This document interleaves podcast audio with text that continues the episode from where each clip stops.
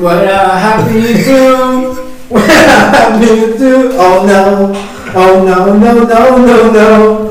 Oh no, oh no, oh no, no, no, no, no. ¿Por qué te ríes, Win? Porque siempre se te ocurre estar como comiendo a la hora que va a entrar y tú tienes que hacer. Ah, sí, eso sí. Y tú eres el que hace el intro de No, bueno, Intros, intros tiktokeros. Intros tiktokeros. Deberías de hacer TikTok. Bueno, sí. ¿Por qué? Pues ese es el tema como de los TikToks, precisamente. Pero Mario Fayas era el que la estaba cantando, yo por eso la empecé a cantar. ¿Ah, sí? Pues de hecho me habías dicho que ibas a entrar con otra rola y ya a la mera hora pues como que valió madre toda la planeación. Sí, como siempre todo lo que se planea no sale como se espera que salga. Así es. ¿Cómo así están es. muchachos? Eh, aquí resguardándonos del frío. Bueno, del aire. No es tanto el frío. ¿Por qué hacen eso? ¿Y por qué dejó de hacer esto? esto? ¿Qué dejó de hacer? Dejó de grabar. No lo sé. ¿Sí le sabes o no, Bernal? No, la neta no. Hay unos cursos doméstica muy buenos. Vete al diablo. Oye, no tenemos patrocinadores, güey. No. Esa va a ser tu tarea. Tenemos que conseguir que.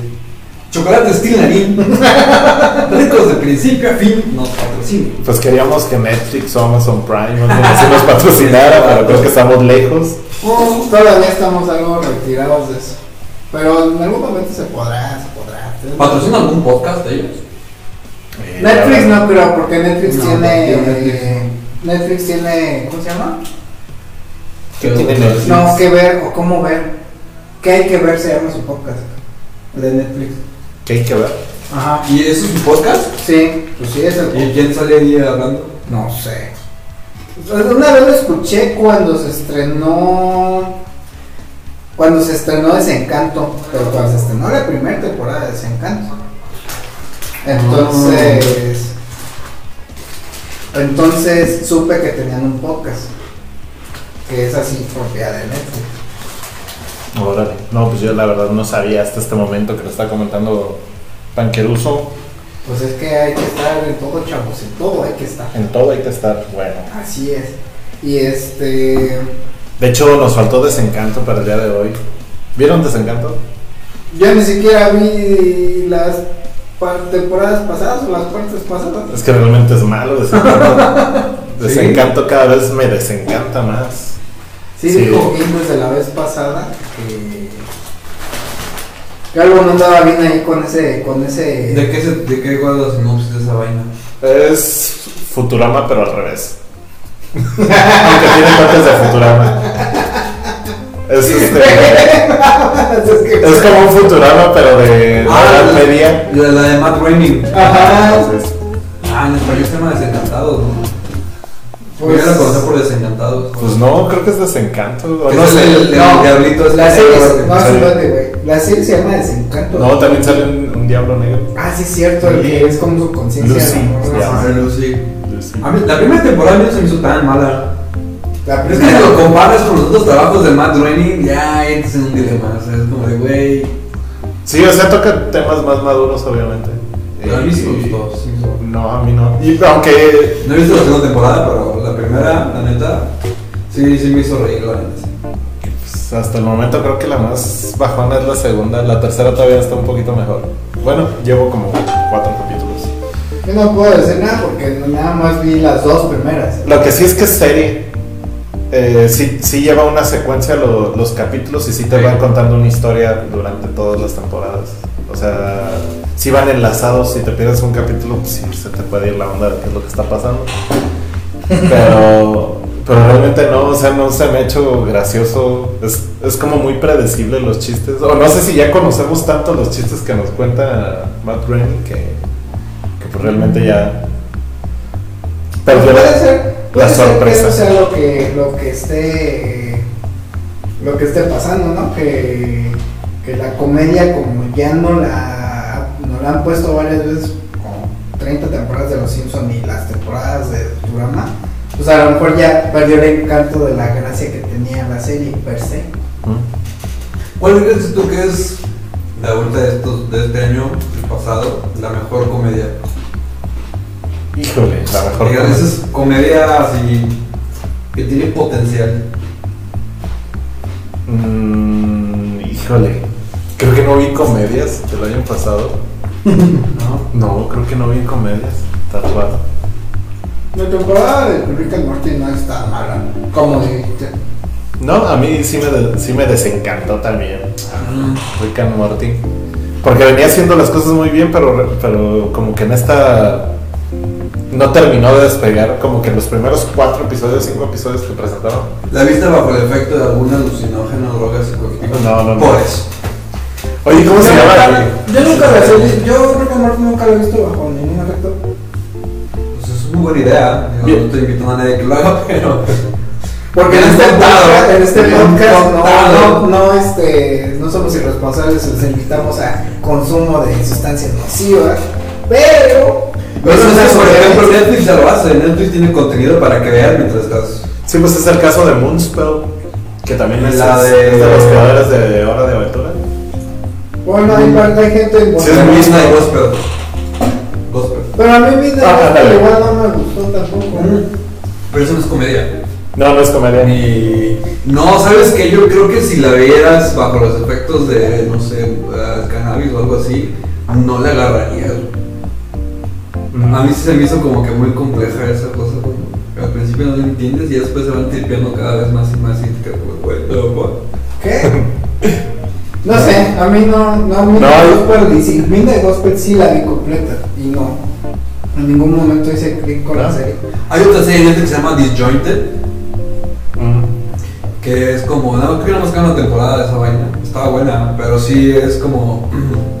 o sea, la ves después de comer eh, con un vaso de refrescos y vas a decir, güey, ¿qué pedo con esta madre, no? Pero supone que ya cuando la ves acá bien high, sí te identificas con muchas cosas y sí entiendes.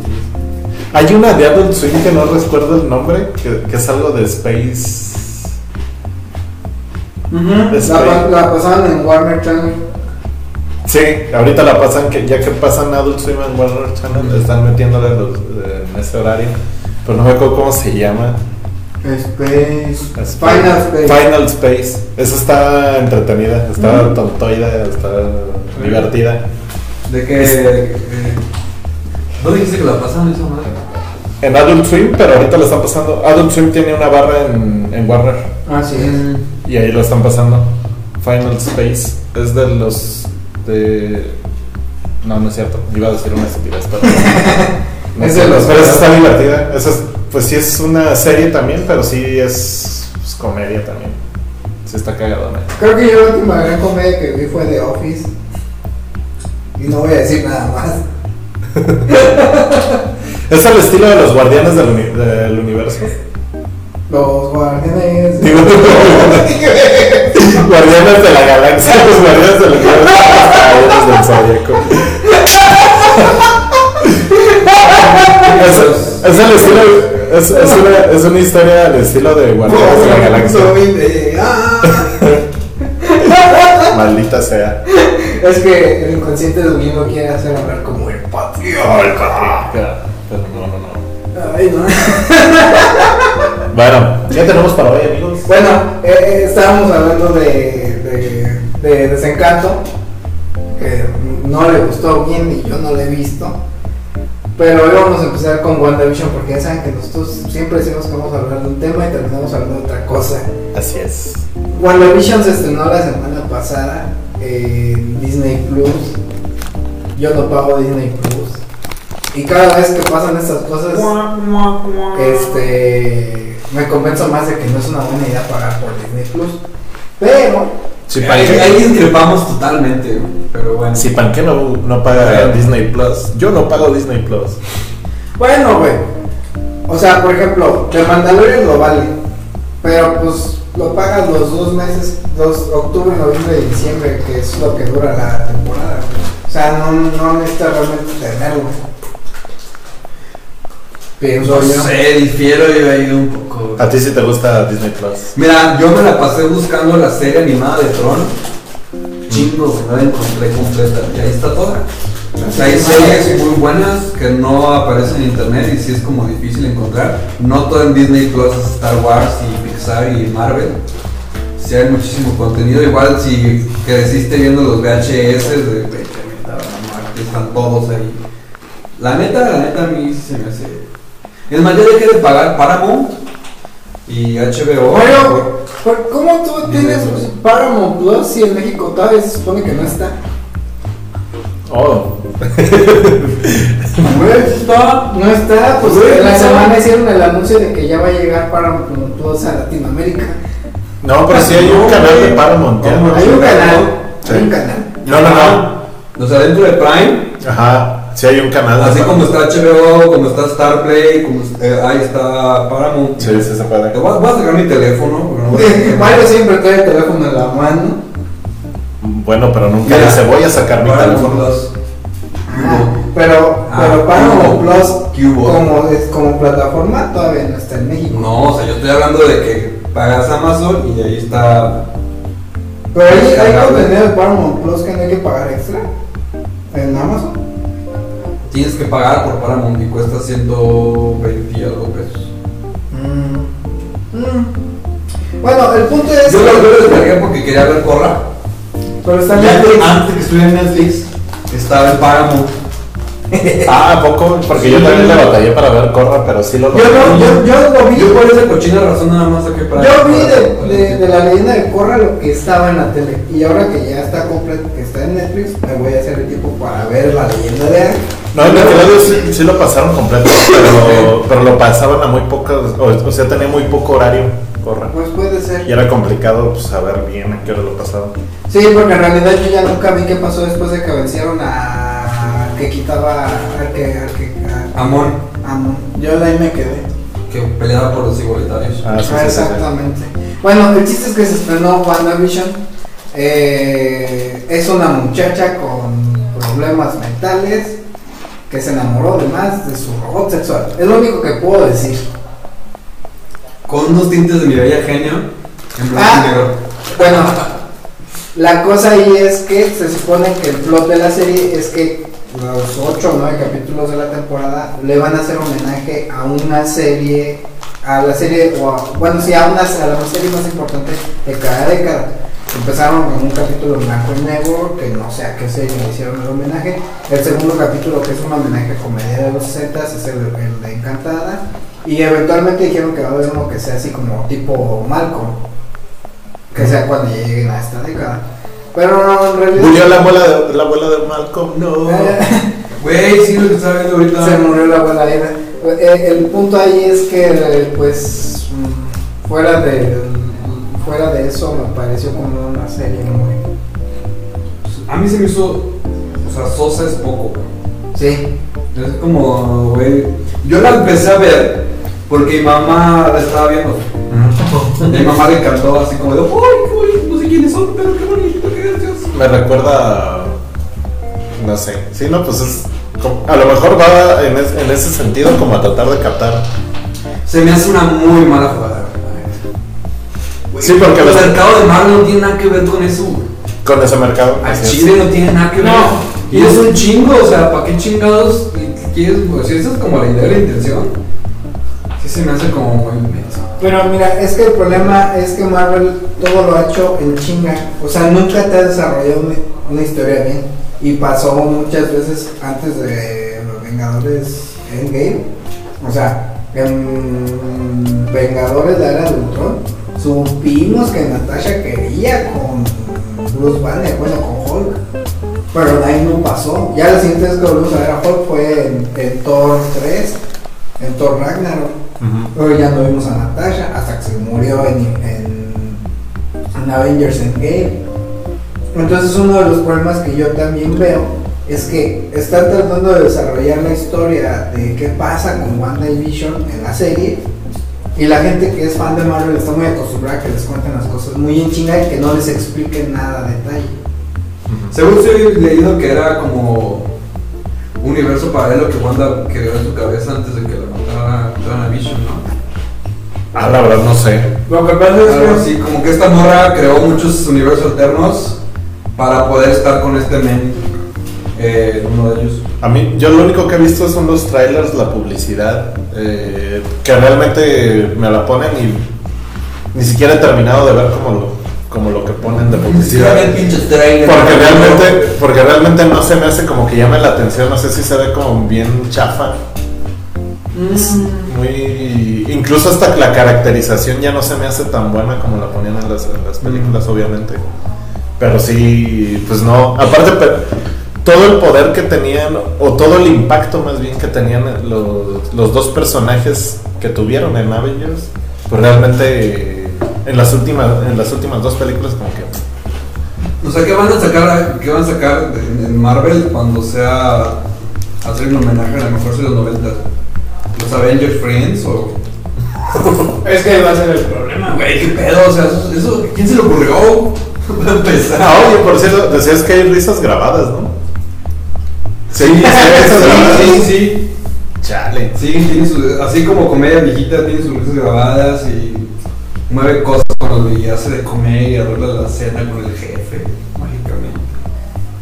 Sí. Está- No, pues no. Tiene un planteamiento bien, bien raro. o sea, y la actuación es de esa así torpe, sosa de esa época. el profesor Hernández, Falsa, comedia barata, así, adrede. el profesor Hernández, este, cuando fuimos a ver Infinity, no, sí, Infinity War, se aventó el comentario más grande que se, que se ha hecho en, esa, en ese perfil de YouTube, que es cómo Vision teniendo la gema del pensamiento y teniéndola incrustada a media frente es tan pendejo. Así lo digo. Pero sí, o sea, ya en el tercer capítulo, ya yo me quedé así, güey, no. O sea, no, lo terminé de ver y dije, ya, esta mierda, hasta aquí yo con ellos. Puede ser que cuando lleguen a las comedias mm, que estén más cerca de nosotros, como por ejemplo que le hagan el homenaje a Malcolm, que le hagan el homenaje a The Office, a lo mejor decir, ah, pues eh, está cotorro por eso, ¿no? Porque me recuerda a esa comedia, pero no porque el valor de la comedia que están tratando de hacer ellos sea lo que me esté enganchando. Bueno, la verdad no, o sea, yo sigo sin ganas de verla. No, No, no, no. Honestamente. Neta, Chile. No la ves. No la veo. a Chile carnal.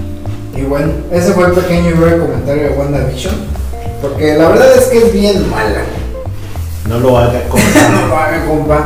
Ugi, Ugi- Ugi tiene tres semanas diciéndonos que veamos Devil All the Time, que esa película se estrenó el año pasado. Y Ugi es el que va a hablar de esa película. A ver, Ugi. Devil All the Time. Pero espérate, que ahora necesitar a WandaVision, ¿cuántos panquitos le das? Ah, sí, pues sí, sí. Yo dos, güey. Dos por la producción. 1.5. Por ser de Marvel, si no le daría punto 5. No, pues estamos, está muy mal entonces. Así Claro. es.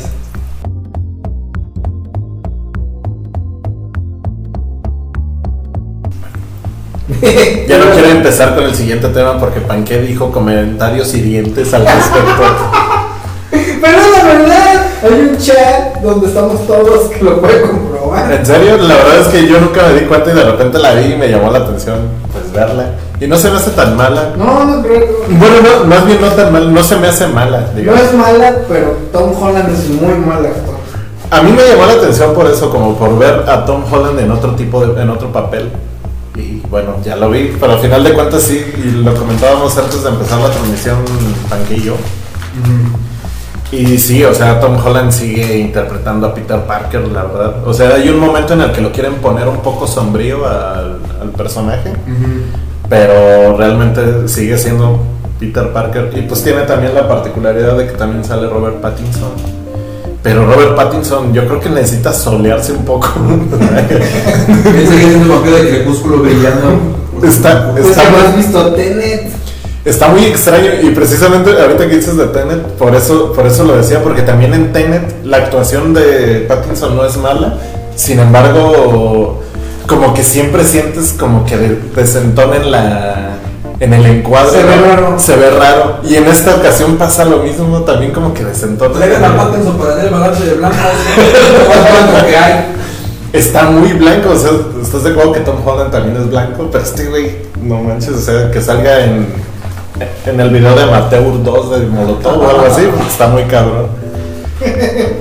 Sí, está, está bien. Está, lo que pasa es que es una película pues de suspenso. No, no se me hace que sea de terror. No, Tiene un toque siniestro. Pero la- empieza a perder fuerza como a la mitad de la película porque de verdad Tom Holland no se sabe del personaje de Peter Parker o, o Tom Holland no sabe actuar. Más bien, ah, Puede ser. puede o sea, ser. Mm, porque el mes que viene va a estrenar una película en Apple TV Plus. Que ya estaremos hablando, o ya le estaremos viendo a ver si vale la pena hablar de Ajá, se llama Cherry y, y es de un vato que va a la guerra, un norteamericano que va a la guerra y regresa, pues obviamente con todos estos problemas que luego ven los soldados después de estar en el conflicto armado. estrés postraumático. Así es. Pero no, yo tampoco no me arriesgaría a decir que la va a pegar con esa película. ¿eh? O sea, probablemente después de que acabe su Spider-Man en el universo cinematográfico, no lo veo haciendo carrera así como por ejemplo a Daniel Radcliffe que ha hecho otras películas. Ujú. Que no tampoco no es un buen actor, pero por lo menos ah, en la última película, la de Frankenstein, que sale de, de Quasimodo, o sea, sí ya lo ves diferente de cómo se veía en Harry Potter. O sea, sí ha hecho el esfuerzo de, de, de- de desencasillarse. Sí, yo también no lo. no- sí, sí he hecho el esfuerzo, pero no- lo he visto como. En su actuación, no lo he visto desencasillarse tanto. O sea, sigue siendo como ese pinche escuincle tímido, así como que. No sé. Y bueno, y la cosa es que la película es buena, pero sí al final yo siento que se empieza a caer muy cabrón por culpa de Tom Holland, no porque la película sea realmente muy mala. Y la historia, pues realmente son sucesos de la vida que te, te van contando sucesos de la vida que se van entrelazando. El personaje principal o el que llega, el que. Pues no se puede llamar principal, más bien la historia que perdura desde el inicio de la película hasta el final es la de- del personaje de Tom Holland. Pero realmente es como esta, esta parte, esta dualidad en la vida que de repente las personas son buenas, pero de repente tienen que actuar mal, de repente caen en actos de, corru- de corrupción, de repente hacen cosas que tal vez no quisieran hacer, pero por presiones de la sociedad y del trabajo tienen que hacerlo. Y pues al final terminan todos muertos menos, menos Tom Holland. y está interesante cómo se va dando todo eso. Son, dura dos horas cinco minutos creo, más o menos. Y Creo, creo que sí. pues la verdad, si no tienes nada que ver, te, puede- te puedes este, echar un, un ratito esa y yo creo que, que no sería como un tiempo tirado así a la basura. O sea, está un poco reflexivo, eh, un poco interesante, con una con un Peter Parker diferente. El diablo está en los detalles con Peter Parker. Aparte está así, es como en los ochentas, ¿no? Sí, sí, sí, está en otra época. ¿Te quieres dar panquecitos? ¿O no? Pues yo me quedaría en un 3, 3 y medio, panquecitos.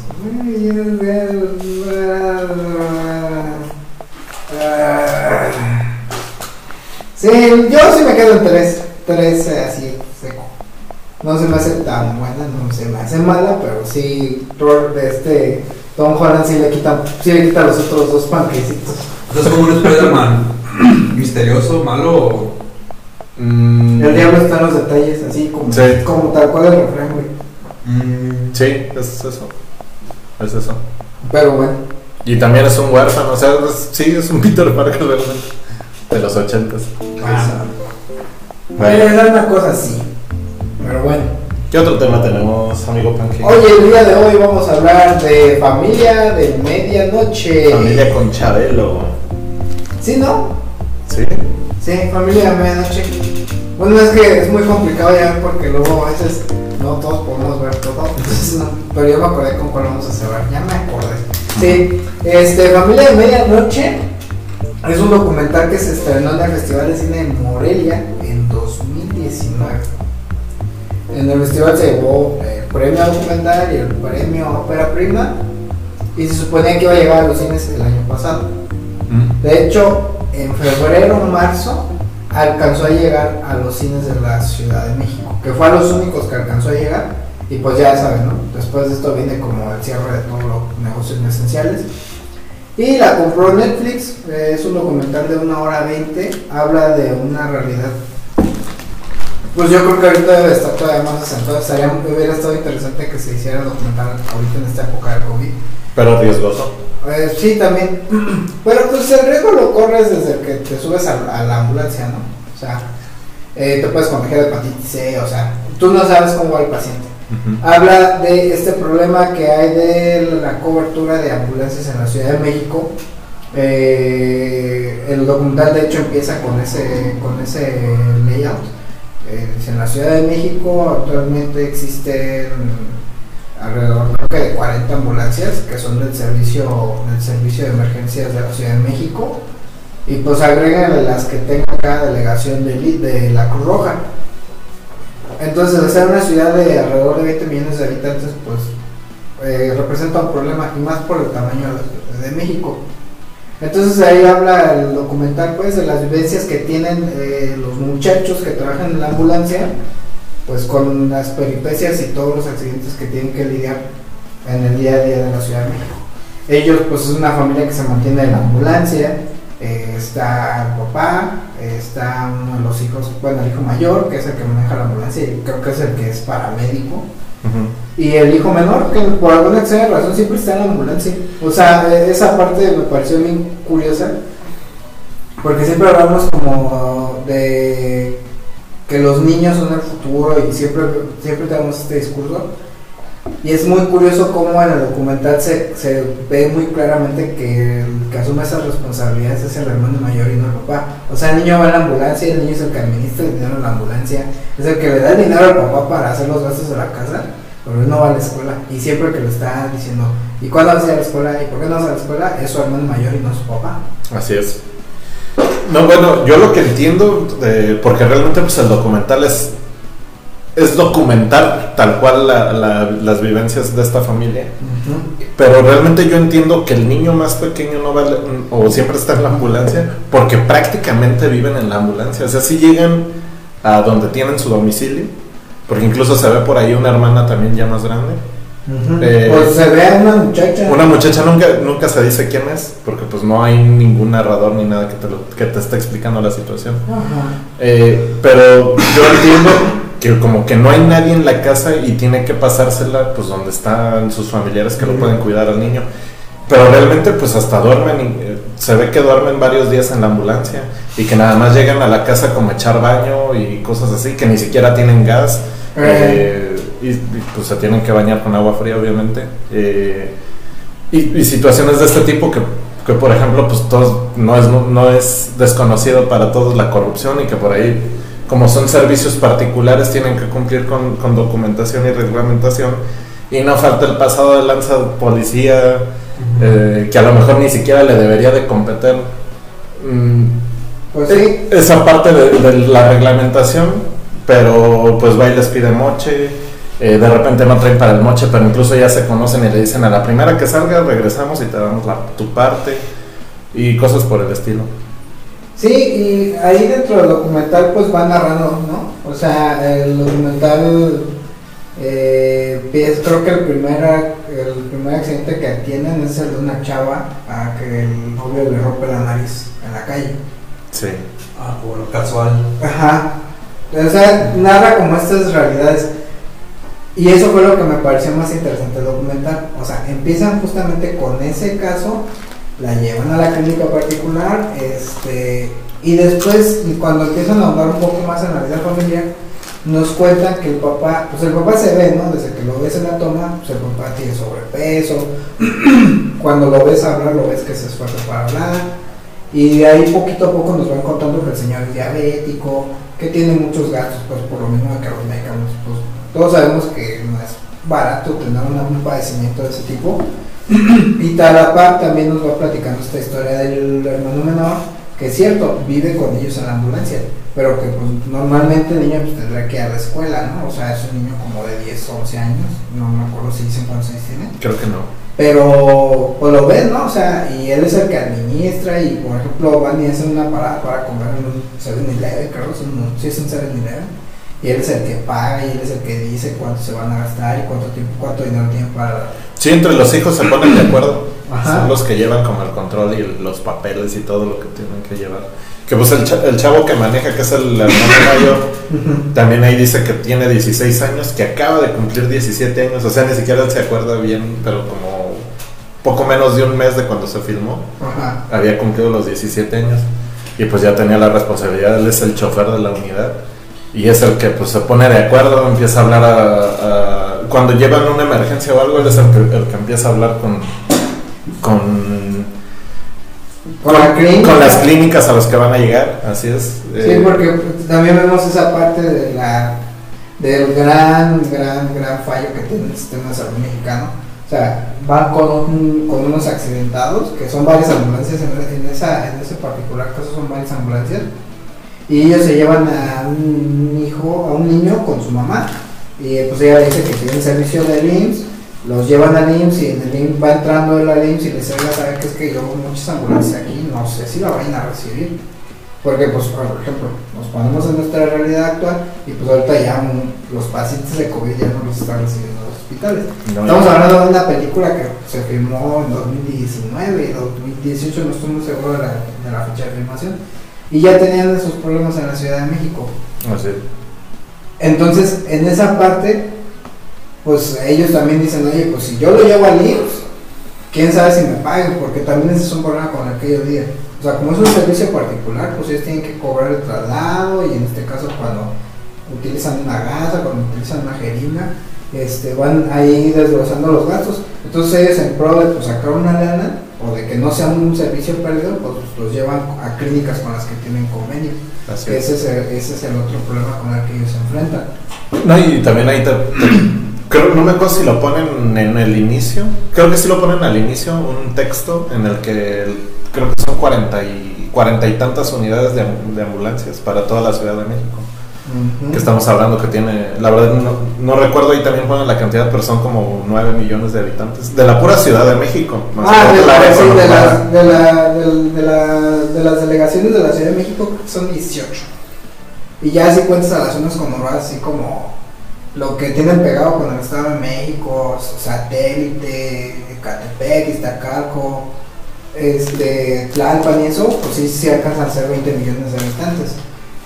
Pues es una cosa, como casi todos los documentales que hablan de, ese tipo de temáticas, sí es un documental muy crudo y, y, y, pues es, eh, es muy concreto con lo que te quiere contar. Eso fue a mí algo que me gustó mucho.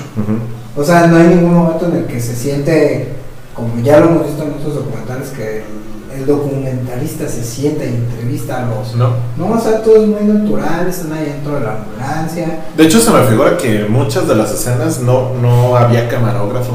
Como que pusieron cámaras ahí fijas en, dentro de la ambulancia y en zonas estratégicas, como para estar captando lo, pues lo, lo que ocurre dentro de la ambulancia. Pero no, en otras sí se ve claramente que sí hay camarógrafo y que iba ahí en los traslados. eh, que la gente ahí, o sea, por ejemplo, estabas contando de, de la primera emergencia que atienden y la chava va más preocupada por cuánto cuesta el servicio que porque está, tiene rota la nariz y porque el novio le puso una madriza. Eh, y, por ejemplo hay gente que pues no sé, tuvo un accidente muy grave y tiene que ser trasladado, o sea, realmente bajo esas circunstancias, pues yo diría yo pago lo que sea, ¿no?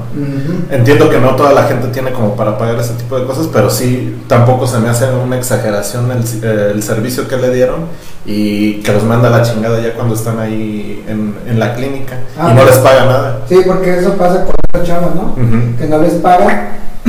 Luego en, el- en uno de los servicios No, que llegan, hay otro, hay otro que peor llegan como a la clínica, ajá, y el familiar les dice, no, pues es que yo no tengo, y al final creo que le dan como 500 pesos.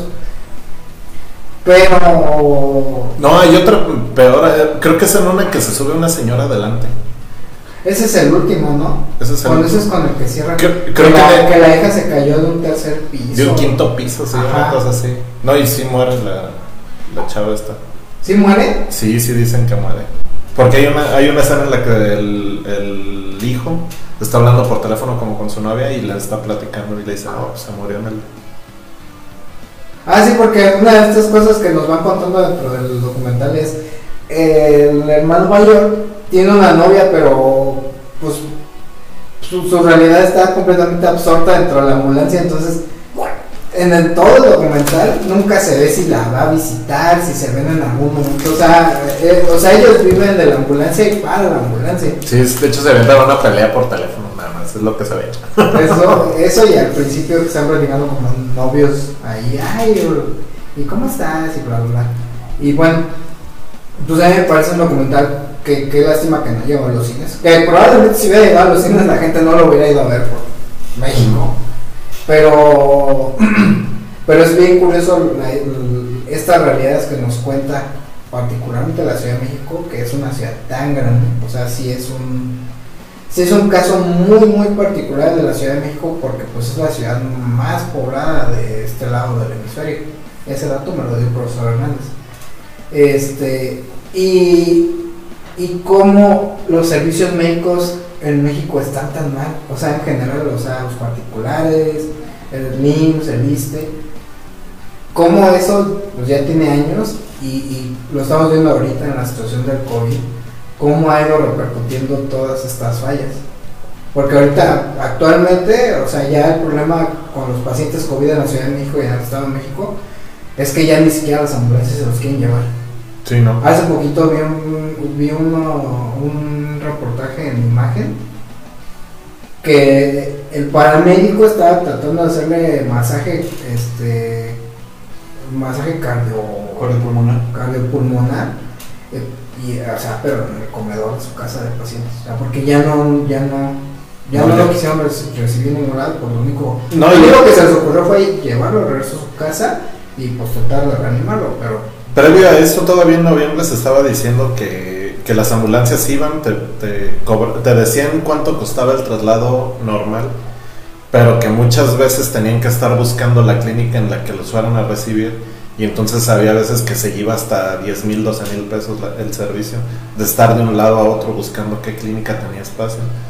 Entonces, pues sí, sí, lo, sí creo, la verdad yo no he visto esta parte que nos cuentas, pero sí creo que estamos ahorita en esa situación, de que pues ya no hay cupo y pues se- hace lo que se puede, pues donde está. Sí, pues eh, es un buen documental, está ahí en Netflix. Lo íbamos a platicar desde hace un buen, creo. Ah, no me acuerdo. Sí, ya, ya tenemos está sentido que lo íbamos a platicar. Pero bueno, no sé si le quieras dar panquecitos. Pues yo creo que es cuatro panquecitos, cuatro panquecitos está bien. Está generoso.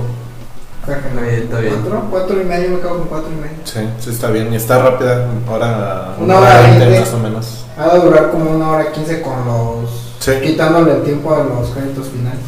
Sí, sí, sí, pero sí está pues interesante como para, por esa parte de documentarse, ¿verdad?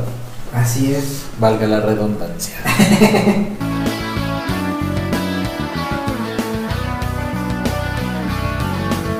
Este.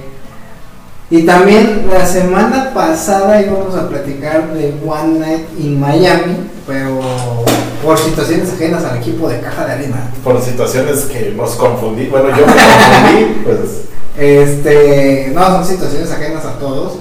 Eh, no pudimos platicar la semana pasada de One Night in Miami. One Night in Miami se basa en, la pelea- en una pelea que tuvo Muhammad Ali, antes de ser Muhammad Ali, la ciudad de Miami, donde estos cuatro Cassius Clay, ¿no? Se llamaba Casus Clay, se, sí, se, siguió, se siguió llamando Casus Clay. Es la única. nombre? No, pero pues se la cambió porque cambió de religión, pero pues, legalmente era Casus Clay. Eh, sí, es, poste- es posterior a esa pelea que se empieza a, a hacer llamar de Muhammad Ali. Y de hecho, hay una escena ya casi al final que es cuando, cuando lo nombran como Muhammad Ali. ajá, bueno, eh, eh, Y en ese inter también se hace llamar eh, Cassius Ex. no, ex, sí, Ajá. Cassius Ex. Sí, eh, bueno, pues esta historia se plantea desde el punto de vista. La reunión pasó. Estuvieron Muhammad Ali, Malcolm X, eh, Sam Cooke y Jim Brown en una reunión después de la pelea de Muhammad Ali en Miami. Eh, por lo que habrá pasado en la reunión, ahora sí que es parte de la ficción de la película. Pero pues nos cuentan un poco la realidad que sigue viviendo Estados Unidos al día de hoy. O sea, a segregación, racismo, eh, pues no sé, sea- ¿será un problema de, de diferencias salariales? No creo, ¿sí? No, O sea, bueno, no lo sé. Pero yo creo que ahorita ya no. no, yo creo que sí, ahorita ya no. De hecho, a mí eso me pareció bien interesante. La película empieza con una escena de Jim Brown regresando a su ciudad de origen en una situación donde va y visita a un vecino y, y aunque es su vecino y aunque primero tiene una plática motivacional en la que le dice que es un orgullo de la ciudad y que no sé qué, pues no lo deja entrar a su casa porque a su casa no entran negros.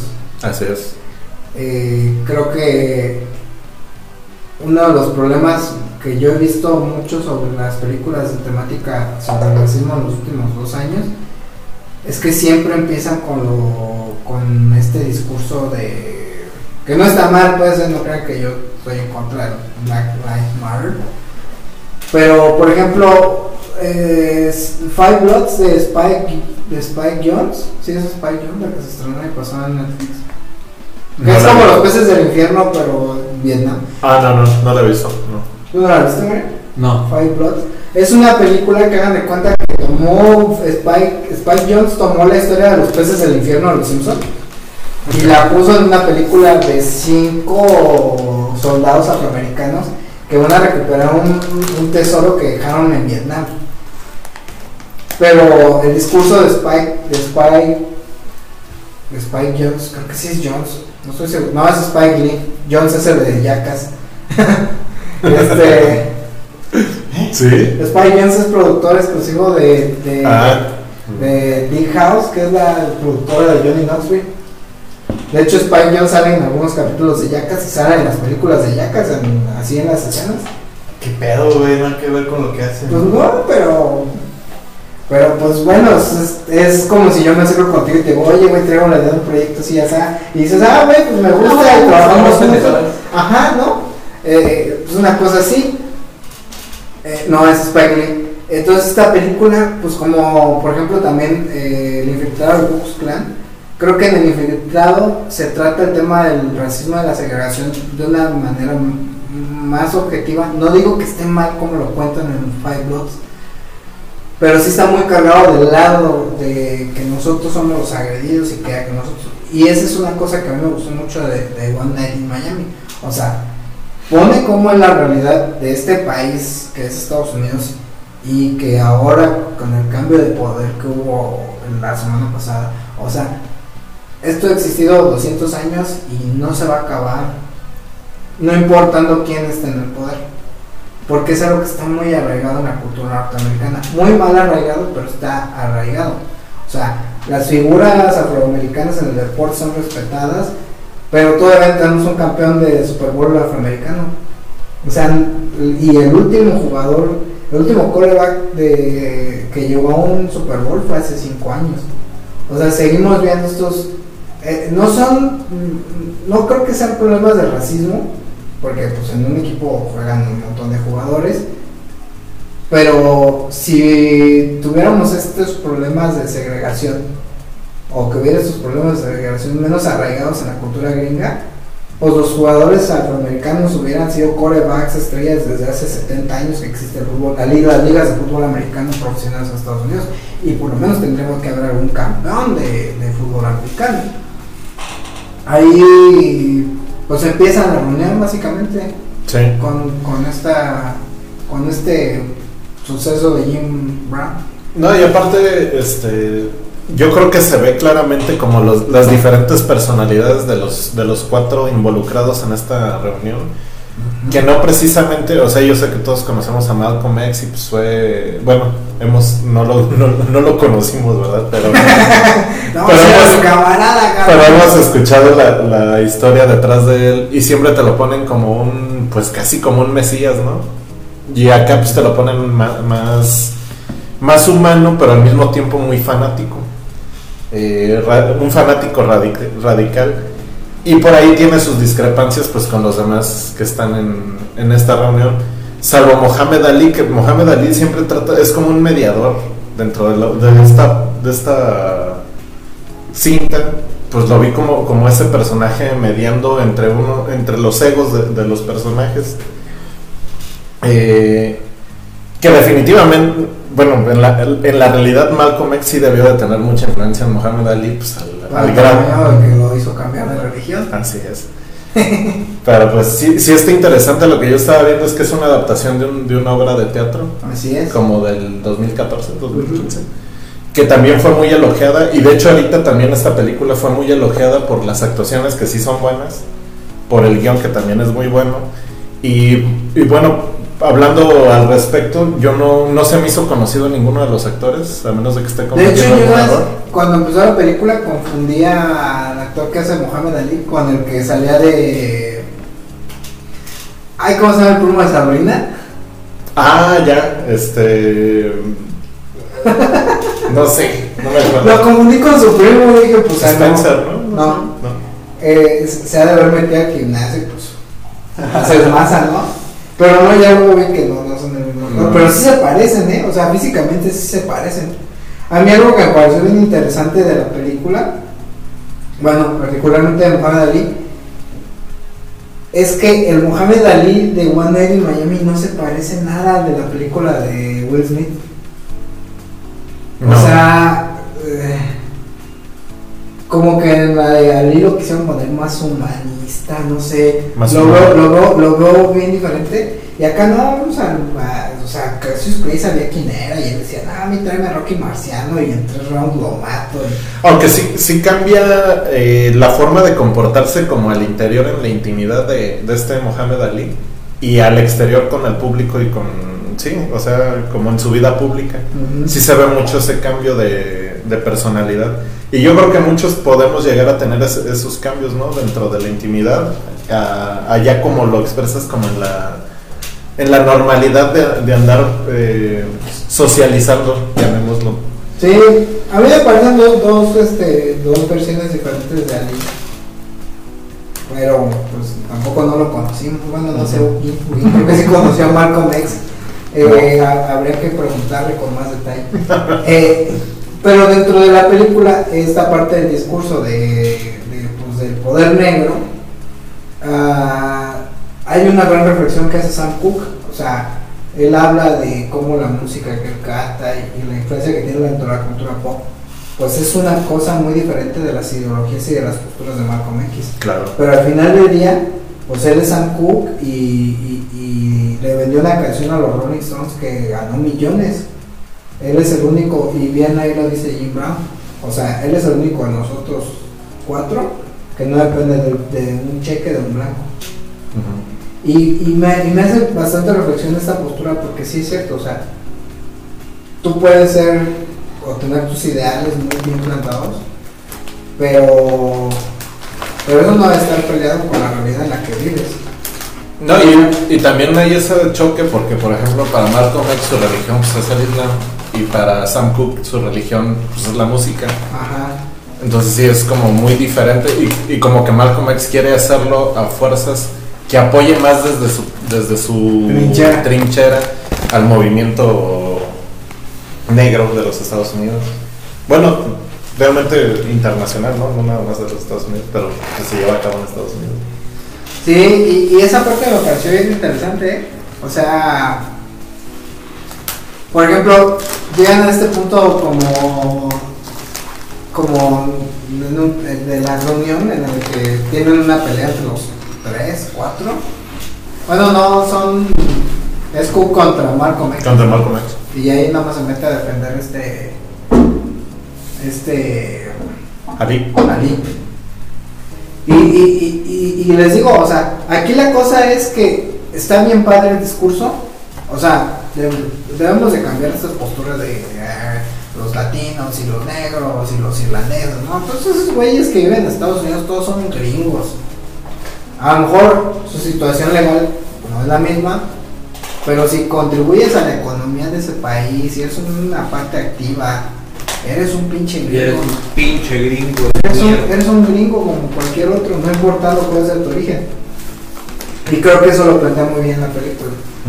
En la confrontación que tiene Malcolm con Sam Cooke. Y luego este, este momento en el que Jim Brown le dice es que no estoy muy seguro de que siga en la liga. Porque me quiero volver actor. Y mis rodillas me lo agradecerán.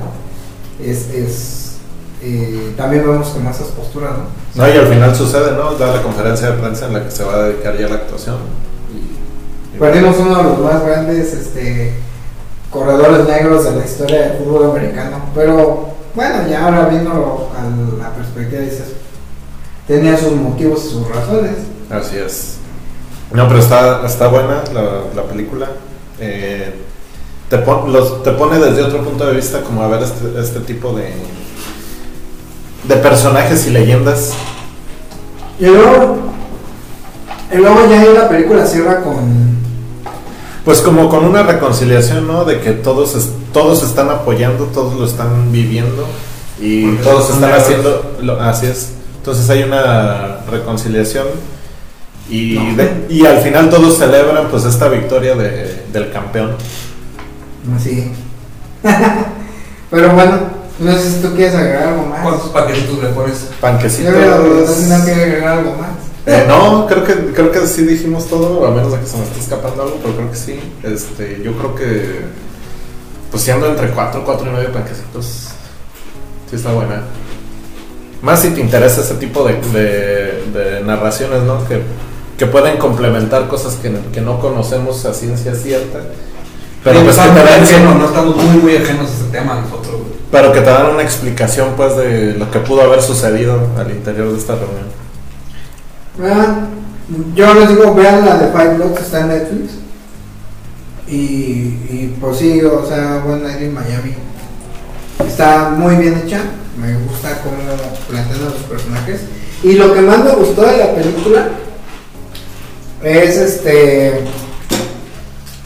Lo que más, más me gustó de la película es que aunque está ambientada en los 60, o sea, vuelven a este recurso que a mí me gustó mucho en la historia de un matrimonio, que es que la película se trate de los actores y no del entorno de los actores. Ah, está Ellos bien. desarrollan el entorno, ellos son parte del entorno, pero se centra completamente en las actuaciones y por eso creo que tiene un valor. Como de Breakfast Club. Ándale, Sí, parece. Que todo ocurre dentro de ellos. ¿no? Es que de hecho, o sea, es, es una. Es, es dentro de cuatro paredes, por eso no hay mucho que le pueda influir del, del entorno. También la única temporada de patos, ¿no? Es, Oh, Eso no lo he visto. ¿No lo has visto? Es la verdad de es una joya. Es una joya, pinche fotografía. Ver, ganó para cine mexicano. Eh, Neta, no han visto temporada. No, no lo he visto. No lo he visto. No. Yo le doy cuatro y medio panquecitos. Cuatro y medio. Sí, y ahí está cuando bueno. tengan una chance, pues está en Amazon. Dentro del catálogo de Amazon. Así es. Y bueno, pues ya para cerrar, Para cerrar con broche de oro, con broche de el oro nuevo hijo pródigo de Netflix. de Netflix. Híjole, sí, porque pues ya. Porque Eugene nos, nos dijo, es- vean, está bien. Siguiendo, siguiendo con la temática de negros, pero no tan, no tan avispados para filosofar, sino más bien para robar la otra perspectiva del negro. Así es. O no, sea- pues de hecho, ya a mí lo que me llamó la atención, se los comentaba, fue que desde que inició el año ha estado en los, en los primeros, en el top 10 de, de México. Y dije, bueno, pues algo a detener, ¿no? Para, para que siga Bueno. permaneciendo ahí. Bueno, luego en México. bueno, el top 10 de México ya ha estado, en primer lugar ya ha estado bueno contra Superman, La Casa de las Flores, Bueno, sí. Elena, ¿verdad? Pero bueno, le di, le di una oportunidad porque aparte lo, lo que también me llamó la atención es que ahí sí vi el tráiler y el tráiler me llamó la atención, o sea, sí lo vi completamente, no como WandaVision, ¿verdad? Entonces, Sí, eh, también el trailer me llamó la atención de Lupin y el- la actuación de este vato. Él es el que sale en la película de, de Intouchables, ¿no? Ajá. ¿cómo se llama el actor? Omar Sy. Omar Sy. Omar Sy, Sy. Muy bueno. Este, y pues de hecho yo creí que era una producción gringa.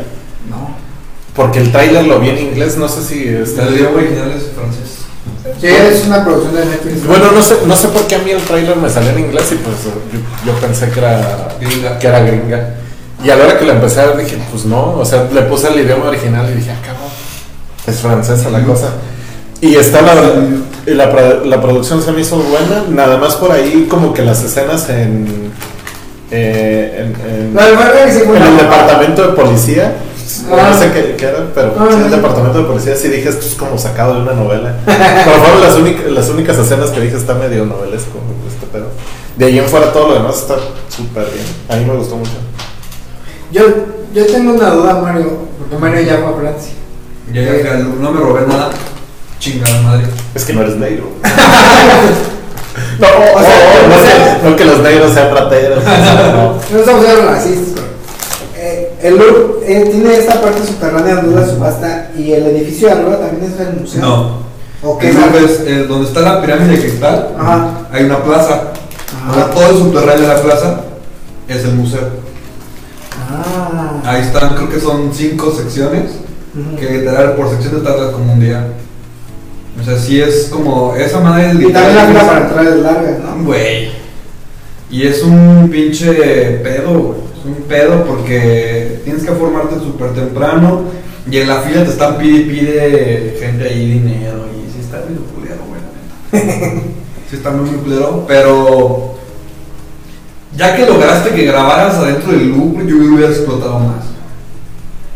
Realmente las tomas donde hay son como de las más conmemorativas, ¿no? De la Revolución Francesa, ver la Mona Lisa y así. Es que tal vez. Pero esa madre tiene como, yo creo que sí hubiera explotado un poquito de más tomas donde el vato, cuando te narra que limpia y trabaja ahí. Es que a lo mejor nada más este. les de dieron ser chance de día, ¿no? complicado que el museo les dé tanto acceso, güey. Un Yo día a cierta hora así como que rápido, como para. Pues sí, o sea, graba dos eso a sí me sorprendió, dije, ah, la vez que están grabando entre el dije, wow, está chido. O bueno, o sea, donde, cae el Ferrari es también parte del museo. Sí. Ah, órale, qué loco. Sí, sí, sí. Y bueno, eh, yo hasta ahorita que Mario dijo, eh, sí está basado en una serie de cuentos. O sea, yo pensaba que Sí, el libro- libro- era un Y de hecho, descárgalo, no está.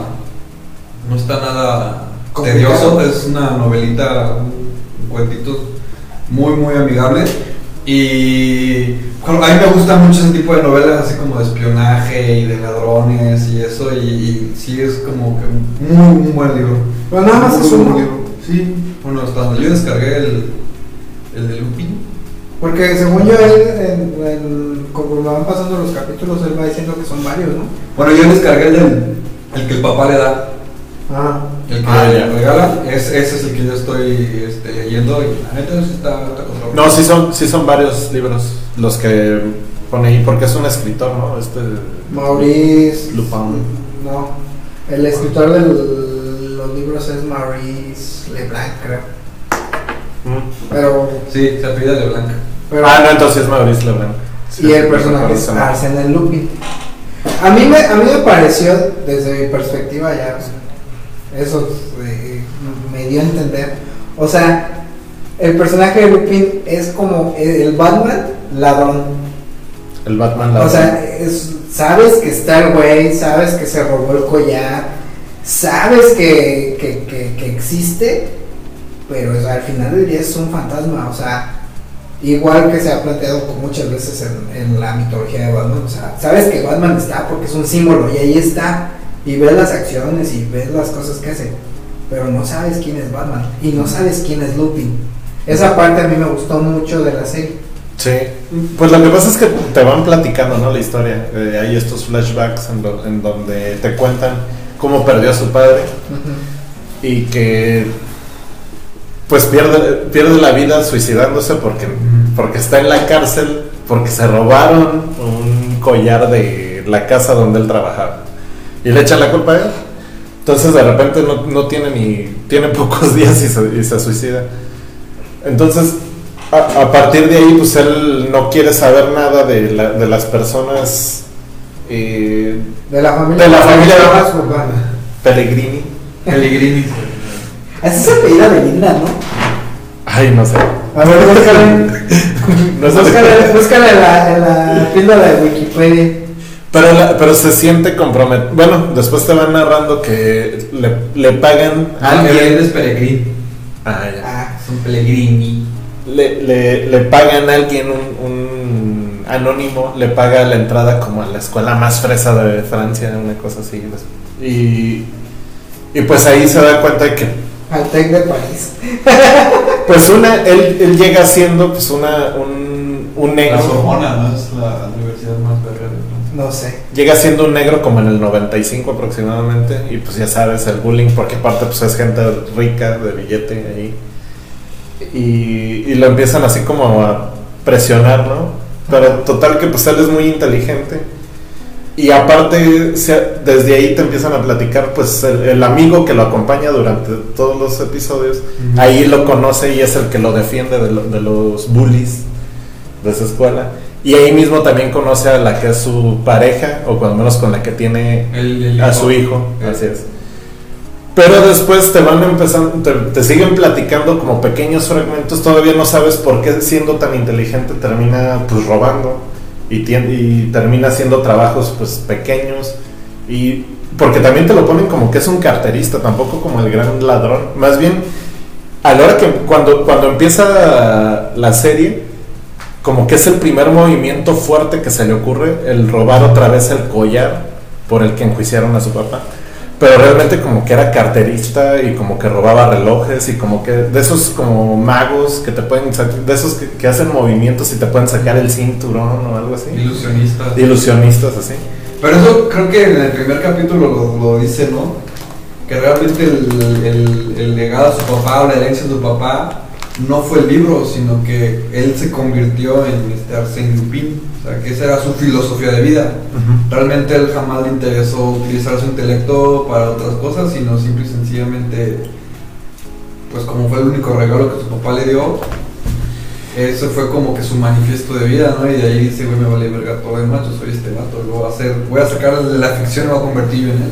Sin embargo, también después sigue, sigue, pa- siguen pasando los capítulos y te sigue platicando que de alguna manera este tipo de vida que ha llevado como que tapó el registro, su registro personal, entonces realmente él no existe, o como, o sea, sí existe, obviamente, pero no hay un registro de trabajos y a qué se ha dedicado y por ejemplo la policía por eso se le hace tan complicado dar con él, porque no hay nada que, te, que diga dónde pudiera estar él. Es que hay, hay una parte en la que dice de donde narra un pedazo del libro y dice que tiene que convertir en nadie, que nunca usa su verdadero nombre, de hecho nunca tiene amigos y los visita, si tiene amigos los visita y nunca se puede confiar en él. Entonces es como esa parte que también empezó a crear como un chingo de identidades para que lo mismo, sea, Sí, no, y de hecho, y de hecho a la policía se le hace difícil dar con él porque a pesar de que es una persona, pues es un, una persona que se ve fácilmente por la altura. Ay. Pero, pero nunca pueden dar con cómo son sus rasgos reales. O sea, lo único que saben es que es negro y que tiene una altura determinada. Pero no, nunca dan con los ojos, las cejas, la nariz, la boca. No, no, no dan con ese tipo de datos. Y a la hora que, pues de hecho, le presentan al, al detective en jefe eh, lo- los rostros posibles de, de, de este personaje. Ya estás dice, spoilando la serie a Mario, ¿eh? dice, ¿cómo, No. Dice, ¿cómo puede ser que me, que me pongan tantos rostros? O sea, pues esto no es nada, o sea, esto no es un avance. Y, y, pues pasan ciertas cosas de, de ese tipo, de tal manera en el que sí, pues sí, sí te engancha. Eh, esa parte del spoiler es lo único que, que realmente siento que no lo puedo brincar, lo del spoiler, porque sí son pocos capítulos, pero también uno de los errores que yo le, que yo le encontré es que él solo se descubre. Llega el momento en el que sí saben quién es. Pero por, por un error de él y es un error súper torpe. Así. Después de todo lo inteligente que te muestran que es, es un error chafísima.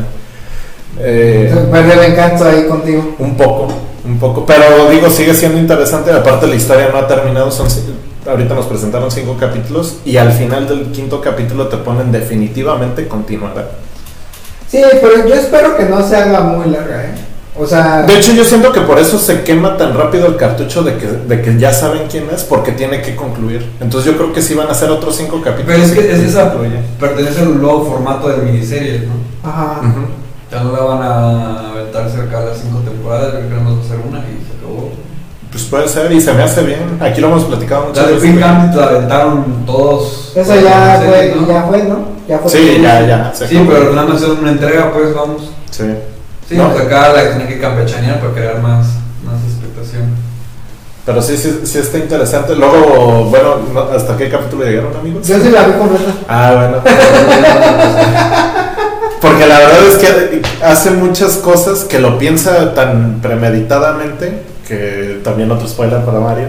Que hay un momento en el que entra y sale de la cárcel, o sea, así. Y dices, güey, pues sí, o sea, sí, sí te la crees porque, porque sí pueden suceder ese tipo de cosas en, en las cárceles. Entonces no, no, no suena descabellado, sin embargo sí lo ponen muy fácil, pero, pero o sea, sí te lo ponen como que trae todo súper medido y aparte se caracteriza diferente para esto, para que no sepan sus rasgos eh, faciales y físicos.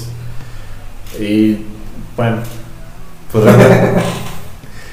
realmente Yo me acordaba que había que, ah, ya. que sí había y en todas pues, o sea, en las de Yacas y en la serie y ahora dice la última que hicieron de Batman también es productor ejecutivo. Pero bueno, ¿Cuántos perdón. panquecitos le das al Lupin? Uh, Yo le hubiera- puesto casi los 5, 4 Oh. Pero ese detalle, digo, todavía lo pueden rescatar porque todavía no termina. Pero ese detallito yo creo que lo baja a 4, 4 panquecitos. Pero sí es buena. Y a mí también me gustan mucho ese, ese tipo de, de historias Yo de detectivescas. de los cinco capítulos ahorita me voy a quedar cuatro y medio.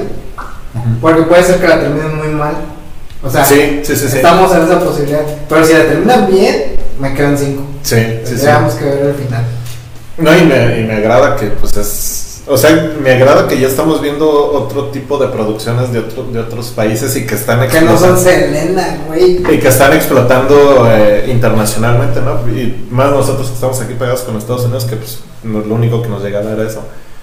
Y pues sí. No, también hay otra, calidad. se- hay, hay otra serie de zombies surcoreana en Netflix. Ahorita no me acuerdo del nombre, pero se los prometo para la semana que viene. Eh, que también es muy buena. Pero es que volvemos a eso mismo, o sea, te ponen el top 10 y en el pinche top 10 está pinche Selena, está pinche La Casa de las Flores, está... ¿Cómo se llama esta pinche serie? Betty la fea como por 300 mil. Bueno, pero esa es una novela colombiana. Y ya, es Kingdom se llama. Kingdom. Ah, gracias. La, la, la píldora de Wikipedia con Mario. Ay, sí, la vi la de Kingdom. Sí, es buena, es buena. De hecho, creo que tú le recomendaste Kingdom. Sí, no me acuerdo. Pero No, sí, no sí, estoy es muy buena. seguro, pero. Eh, entonces, ese es el problema que tenemos nosotros con Netflix. O sea, probablemente cada mes estrena una muy buena serie y una muy buena película. Pero como no son Selena, como no es la Casa de las Flores, como no es la pendeja Casa de Papel, porque también la Casa de Papel es una.